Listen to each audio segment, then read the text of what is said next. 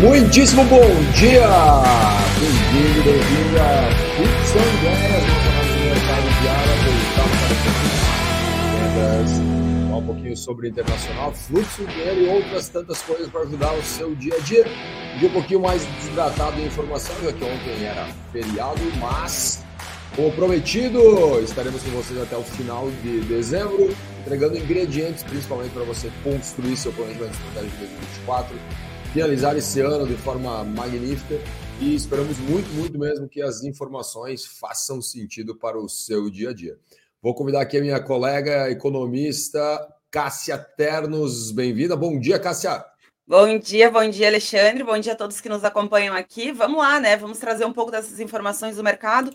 De fato, ontem feriado, algumas informações a gente vai manter, né? Vamos dizer assim, com relação ao que nós tínhamos na véspera do feriado. Mas vamos ressaltar aqui que o dólar com cotação de 4,95 né, reais. Brasil e Bovespa volta a operar hoje, né? Feriado nós não tivemos operação na bolsa, então hoje a gente volta a ter esse movimento no mercado. A Europa fechou com fechou a bolsa com um acréscimo, um pequeno acréscimo de 0,19%. Nos Estados Unidos, o S&P 500 que surpreendeu um pouquinho, um aumento de 1,89% e o Dow Jones com 1,70% com relação ao combustível, o barril do petróleo foi cotado, estava cotado hoje de manhã 5 e 9 da manhã, com aumento de 0,40%, ou seja, 87,30 cents, é, 87 dólares, né, 30 cents. E olhando um pouquinho para o mercado, uma forma um pouquinho mais ampla, os indicadores macroeconômicos, nós tivemos ontem também a divulgação da produção industrial, que de setembro, né, que registrou aumento de 0,1%, segundo dados do IBGE. Essa é uma, a variação é 0,2% superior ao que foi registrado no mês de agosto. É, então, ainda que seja pequena, é um pouquinho maior já do que nós havíamos registrado no mês imediatamente anterior. E a principal influência positiva foi justamente da indústria é, extrativa, que cresceu 5,6% nesse mês. O que continua explicando, né, a taxa de juros elevada continua sendo uma possível explicação para esse desempenho abaixo das possibilidades, né, uma vez que o crescimento poderia ainda assim ter sido maior. Muito bem, Cássia, muito bem. E olha só, né? Nós temos uh, uma sexta-feira, feriadão para muita gente, né? Então, possivelmente na segunda-feira a gente volta com algumas notícias também não tão quentes, mas eu acredito muito que na política teremos movimentos grandiosos. Lembrando, né, que sempre quando a gente fala em política e feriadão, dá uma combinação perfeita, né? A galera literalmente, literalmente dá uma pausa em tudo. Então, política tivemos bem poucos movimentos né? Mas eu vou trazer aqui um deles que foi inclusive um, um break news da Globo, né? Uma mistura de CNN com Globo. É um break news da, da Globo ontem, é, falando sobre o déficit fiscal, né? Falando na seara política. Então, parece que o governo está afirmando já que vai encaminhar né, uma solicitação para mudar a meta do déficit fiscal, né, fazendo com que o ano que vem a gente tenha um déficit literalmente de 0,5% né, na meta ou seja, a gente vai gastar mais do que faturar. E lembrando, né, que não existe muito almoço grátis. O governo já avisou que ele precisa aumentar faturamento, como nós falamos ontem. Ou seja, aumentar faturamento, como que o governo hoje vende? Ele precisa fazer impostos. Né? Então, ontem falamos, inclusive, das armas, que ele pode arrecadar 3 bilhões, né, de algumas reformas tributárias que ele está fazendo para aumentar algumas alíquotas. Nós já falamos também no passado uh, sobre a questão das apostas, né? As casas de apostas, os bets, né? Que estão nos campos de futebol aí todo o Brasil. Então, tudo isso para tentar arrecadar mais, mas não é tão simples, né? Porque tu começa a mexer com várias frentes, vários parlamentares que defendem algumas teses, e isso faz muitas vezes com que o governo tenha dificuldade de aumentar a sua receita. E aí, uma coisa que, só para deixar no ar aqui, uma pergunta incomodativa para todos nós né? Quando nós estamos aqui na nossa empresa e a gente fatura menos do que a gente gasta, ou a gente vende, né? quando a gente não consegue vender, a gente retém despesas. Né? Então, o que eu vejo hoje do governo? Que a meta de diminuição de despesas, essa ela não está sendo citada, né? como talvez nós teríamos que fazer aqui nas nossas queridas empresas. Cássia, vou contigo agora falar um pouco, já que estamos falando de dinheiro, né? Estamos falando de governo, impostos, vou trazer, vou, vou entregar agora na mão para falar sobre fluxo do dinheiro.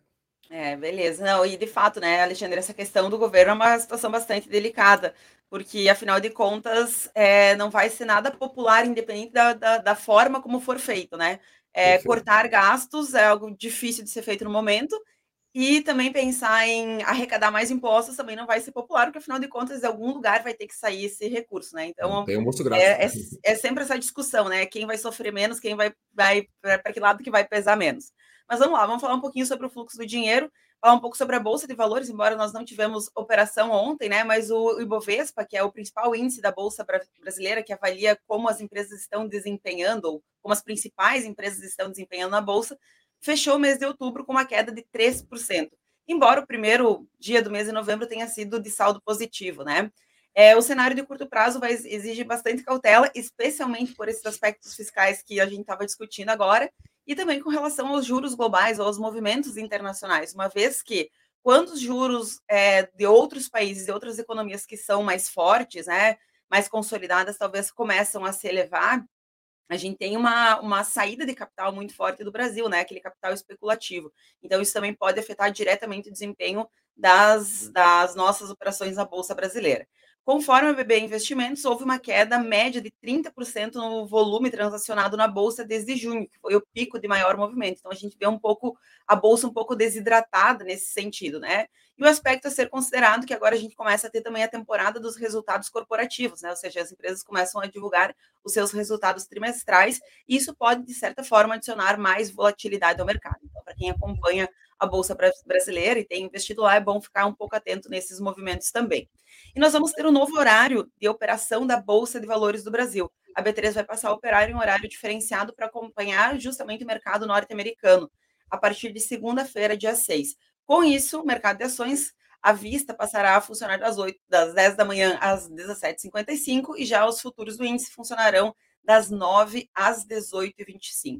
E nós tivemos um resultado positivo, né? A gente traz as notícias aqui, às vezes nem sempre tão positivas assim, mas nós tivemos um resultado positivo na balança comercial no mês de outubro, com superávit é, acima, bem acima da média, né? O saldo foi de 8,9 bilhões de dólares e esse resultado é 140% acima do valor registrado no mesmo período de 2022. Então, um resultado de fato bem expressivo. As exportações somaram 29,4 bilhões de dólares, enquanto as importações somaram 20,5 bilhões.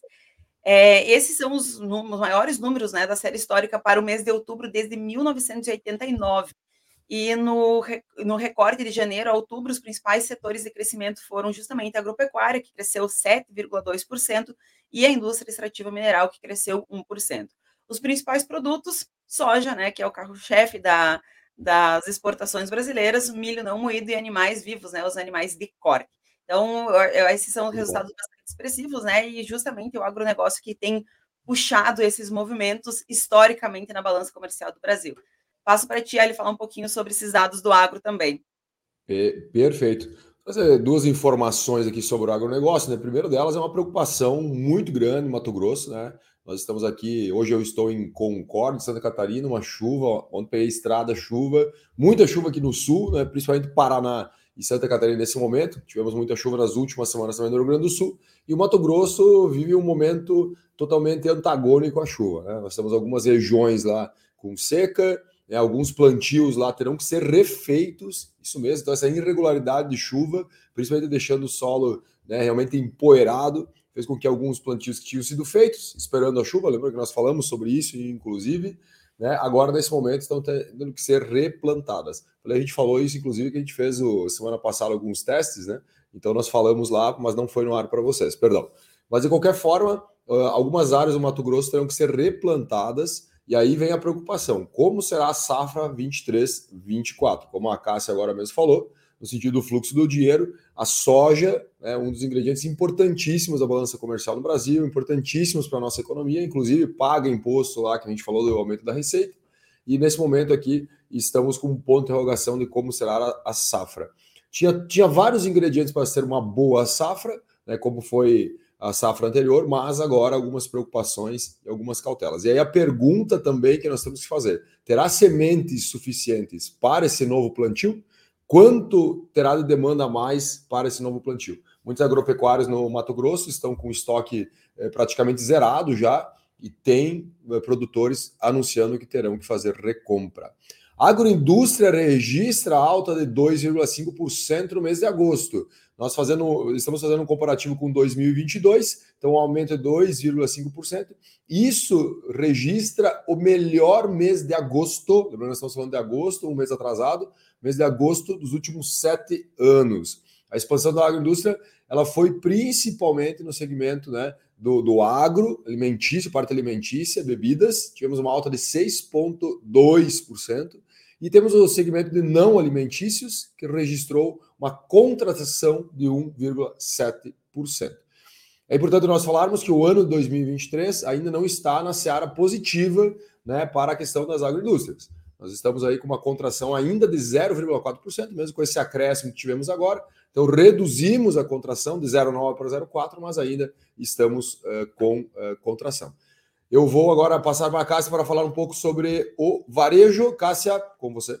Beleza, o Mercado Livre, né? Vou falar um pouquinho sobre essa empresa que tem surpreendido bastante. O Mercado Livre registrou receita líquida de 3,2 bilhões de dólares no terceiro trimestre, com crescimento de 69% em relação ao mesmo período de 2022. Ontem a gente falava um pouquinho sobre o varejo, né? Falávamos sobre a dificuldade que algumas empresas estão enfrentando, Magazine Luiza, Casas Bahia, Americanas, então nem se fala. Em compensação, outras empresas têm mostrado que estão se preparando e usando principalmente estratégias para o seu crescimento. O lucro do Mercado Livre mais que dobrou e a margem bruta da companhia para o trimestre é de 18,2%. E entre os fatores né, que impulsionaram, que garantiram que a empresa tivesse desempenho positivo nesse período, é, está justamente o relançamento do Meli né, que é um programa de fidelidade da companhia que permite que os seus clientes, os seus usuários possam ter acesso a outras plataformas, como o caso do Star Disney Plus e ao Deezer também. Então, esse é um movimento interessante, né? Uma vez que, de um lado, sim, algumas empresas têm passado por dificuldades, outras têm conseguido é, usar suas estratégias né, de marketing para conseguir se posicionar de uma forma diferente. Perfeito, Cássia. Olha só, vamos trazer aqui algumas informações. Ontem eu fui ceifado pela internet, né, qualidade, mas hoje estou a pleno vapor aqui na Nova Performance. Vou trazer algumas informações de ontem, né, que eu somei as de hoje, falando sobre marketing e também marca. Nós temos a Black Friday que está chegando, 24 de novembro, será um dia importantíssimo para o Brasil. Os últimos anos o Brasil regulou a Black Friday, no início era mais aquele movimento né, de aumenta 100% para dar 50% de desconto. Né? E agora nós estamos aí com uma Black Friday um pouquinho mais organizada. Minha preocupação um pouco é as Black Week, né? O, uma galera que começou ainda no mês de setembro a falar de Black, e isso me preocupa um pouco pela questão do descompasso da data específica, um pouco diferente do que acontece em outros países. Mas, de qualquer forma, eu vou trazer essa informação aqui para vocês, não só falando da Black Friday, mas também falando do movimento de datas específicas e especiais para o comércio ou até mesmo para a sua indústria, seja o que for. Sempre temos movimentos importantes que a gente pode usar para incremento de receita. Vou pegar um exemplo, né, nós temos lá na China o Dia dos Solteiros, que inclusive vem aqui para o Brasil com as chinesas vendendo online ou até mesmo em lojas físicas, que é o dia 11 de novembro, que é a data que seria quase como se fosse a, a Black dos chineses. É muito importante nós entendermos que sempre teremos movimentos de datas específicas que nos ajudarão a faturar. Eu, exemplo, ontem, ontem eu estava em Itapiranga, e Itapiranga tem Oktoberfest, inclusive, a primeira Oktoberfest do Brasil aconteceu na cidade de Itapiranga, uma cidade que tem 7 mil habitantes, e nos dias da Oktoberfest leva 25 mil, mil pessoas para a cidade. O que, que isso impacta economicamente? Né? Fluxo do dinheiro, como a Caixa está trazendo aqui para nós todos os dias. Então é importante nós olharmos para as datas com um carinho muito especial. E a pergunta incomodativa: o que isso pode contribuir para o seu negócio? Quais são as datas que realmente influenciam no seu negócio? Vamos falar sobre outro projeto agora. Uh, lembro que eu comentei ainda na, no movimento do Fricção 10, quarta temporada, sobre o Voa Brasil, que era um projeto né, que o governo queria lançar uh, sobre passagens mais baratas e tudo mais. O que, que aconteceu? Né? Uh, agora, o Facebook e também o Google estão sendo notificados por anúncios falsos no programa. Mas, assim, por que tu está trazendo isso na seara do marketing de marcas? Olha só a importância que hoje o marketing digital tem para nossas empresas. Quando movimentos como esse, por exemplo, né, charlatões vão lá e vão falsificar anúncios, vão usar algumas palavras para tentar atrair a atenção do público, o cara vai clicar, vai comprar uma passagem aérea mais barata, por exemplo, algumas palavras né, serão banidas né, ou até mesmo dificultadas no tráfego pago. Né? Então, nesse movimento, como que o Google e o Facebook entendem o que é falso e o que não é falso?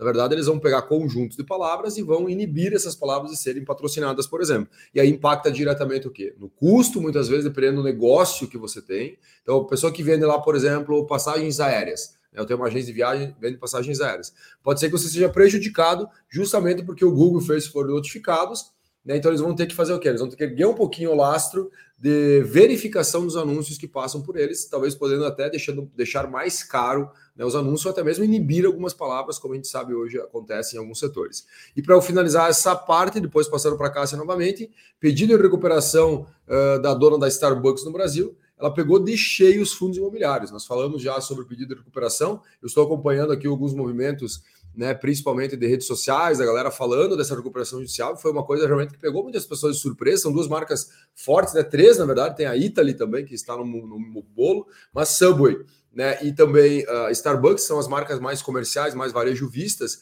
Elas foram duas marcas afetadas diretamente aqui no Brasil por essa operação. E aí o mercado pô, falou assim: meu Deus, se a Starbucks, se a Subway e a Italy estão, por exemplo, com dificuldade, imagina o meu café aqui no aqui na minha cidade, imagina a minha hamburgueria, sanduicheria, então é muito importante para a gente observar com um pouco mais de carinho. E os fundos imobiliários ergueram o radar, por quê? Porque vários lugares são locados por essas empresas citadas aqui na análise, tá bem? Cássia, por favor, continue sua análise, depois eu volto para a gente finalizar. Beleza, né? E falando, falar um pouquinho sobre o contexto internacional, internacional, né? É, existe uma coisa que é o embate político entre as economias e existe a outra coisa que é a necessidade econômica. Então, as economias elas estão totalmente interligadas. É claro que algumas mais, outras menos, a depender da relação comercial que elas têm umas com as outras. Mas uma, um fato curioso, né? A gente tem falado muito aqui sobre é, as guerras que estão acontecendo e quais são os países que são os protagonistas e quais são aqueles que são os coadjuvantes que fazem de fato a guerra acontecer, né? Que fornecem subsídio para que isso aconteça. E nesse embate internacional forte que a gente tem observado, não agora, não é de agora, mas historicamente entre China e Estados Unidos, que são duas posições antagônicas né, nesse, nesse contexto internacional, ontem a gente teve a manifestação da ministra do Tesouro americano que mencionou que não há o menor interesse em desacoplar as economias dos Estados Unidos e da China. Ou seja, embora se tenha esse embate todo, embora se tenha esse posicionamento totalmente diferente, não existe interesse em fazer com que essas economias não ajam de forma conjunta em algum sentido, especialmente no aspecto comercial. Separar as economias para ela não seria algo prático, dadas as cadeias globais de suprimentos e também as conexões econômicas que são pré-existentes. Então, uma coisa é, de fato, esse embate político, a questão ideológica, a visão que se tem sobre o mundo, e também, claro, a forma como se posicionam com relação aos conflitos internacionais, no entanto, as relações comerciais devem ser mantidas, porque afinal de contas as economias também dependem muito uma das outras e dependem, inclusive, para fazer acontecer o fluxo do dinheiro internacional, né? Que são as duas principais potências que a gente tem hoje. E olhando um pouquinho para a questão do, do, do, movimento que se tem na política, né? É um dado curioso aqui sobre os bilionários que participam da, das ações políticas, que não é apenas Donald Trump, né? Que é o, talvez o, o, o bilionário mais conhecido nesse ambiente, cerca de 11% dos bilionários do mundo se tornaram políticos ou concorreram a alguma eleição. É, e não apenas nos Estados Unidos, né? Existem vários exemplos em Taiwan, Itália, Tailândia, Chile e assim por diante. Com a maior proporção, a China lidera o percentual dos super ricos na política, com 36%, né? Dos super ricos que estão envolvidos na política de alguma forma, 36% são da China. Então a gente observa nesse, nesses dados, né, o quanto as duas coisas também estão relacionadas, né? O quanto as duas coisas também acabam muitas vezes as pessoas se interessam pelos mecanismos que estão disponíveis. Muito bom. Cássia, vou finalizar aqui falando sobre inovação agora. E uma das coisas que muito se pergunta, né? Pô, será que não precisa estudar para ser um CEO bilionário? Então foi pego lá, principalmente, né, a gente sempre pega algo, respostas que a gente gosta de ouvir. Então muitas pessoas falou, falavam, falam assim, ah, mas não é importante estudar para ter condições de ter uma empresa bilionária. Muito, né, a galera assistiu aí talvez alguma série, algum filme, né, que reportou uh, que, por exemplo, Mark Zuckerberg não estudou e ficou bilionário. Mas uma pesquisa feita pela Endeavor, ela mostra que eles pesquisaram 100 fundadores de unicórnios americanos e 100 fundadores de unicórnios de mercados emergentes, né, por exemplo, como o Brasil. E aí começou a vir surgir alguns dados reais, né? 30% deles graduaram em top universidades, 20% deles trabalharam em top empresas. E aí, o mais importante, olha só, 50% tinham experiência prévia em startup, 55% são imigrantes, cidadãos globais, 50% são empreendedores seriais, ou seja, o cara não é a primeira empresa dele, 60% tem diploma ou de ciências, tecnologia, engenharia ou matemática, né? E na média eles têm 10 anos de experiência no mercado. Né? Então, uh, quando a gente assiste um vídeo né, de, de 30 segundos ou um filme acha que a gente pode ficar bilionário sem ter esforço, né? Aí tem algumas informações reais que mostram que não. Lucro da Amazon dispara 241% no terceiro trimestre. E por que, que eu trouxe aqui na seara da inovação? E aí eu trago comparativos, tanto do Mercado Livre como Magazine Luiza. A Amazon disparou 241% e muito veio de movimentos paralelos ao varejo. Ou seja, né, hoje nós temos a Magazine Luiza aí que derreteu 37,2% no mês de outubro só na Bolsa de Valores, e a Magazine Luiza, inclusive, por palavras da Luiza Trajano, falou né, que as lojas físicas são um negócio da Magazine Luiza, que ela contribui com o Brasil ali, empregando galera em vários lugares do Brasil, mas isso também está penalizando a operação. Né, no mês passado, a Magazine Luiza caiu quase 40%, a Amazon subiu o seu, olha só, o seu lucro, né? 241%, e o Mercado Livre na mesma esteira, focando muito mais uma empresa de tecnologia do que uma empresa realmente varejista, né? Ele também vê o lucro anual mais que dobrar no trimestre 3 de 2023. Então, o que, que eu trago aqui como ensinamento para todos nós? A importância dos modelos de negócio, acompanhamento de como o mercado se comporta. Então, pega a Amazon, né? Ela, por coincidência, né, ou por consequência, ela vende livros e outros derivados do varejo, né? Mas hoje é uma empresa de tecnologia por trás, embarcada, inclusive, né, trabalhando com servidores cloud que foram feitos no início para suprir a operação da Amazon e hoje né, é uma grande revenda de espaços ociosos né, em momentos onde a Amazon não ocupa para as suas operações. Além disso, tem outras grandes operações né, focadas em tecnologia, investimentos em startups, tudo isso que faz com que a Amazon tenha aí um reporte de lucro recorde no último trimestre. Cássia, vamos finalizar por aqui. Então, voltamos na segunda-feira, né? Finalizamos dia 1 dia 3, um, dois, três episódios, e segunda-feira, semaninha cheia para entregar. E segunda-feira eu vou estar em São Paulo, né? Eu quero ver como é que eu vou virar. É isso aí, pessoal. Segunda-feira a gente está de volta com mais análise de mercado para vocês. Show de bola, galera. Nos vemos segunda-feira com uma ficção de ideias. Valeu!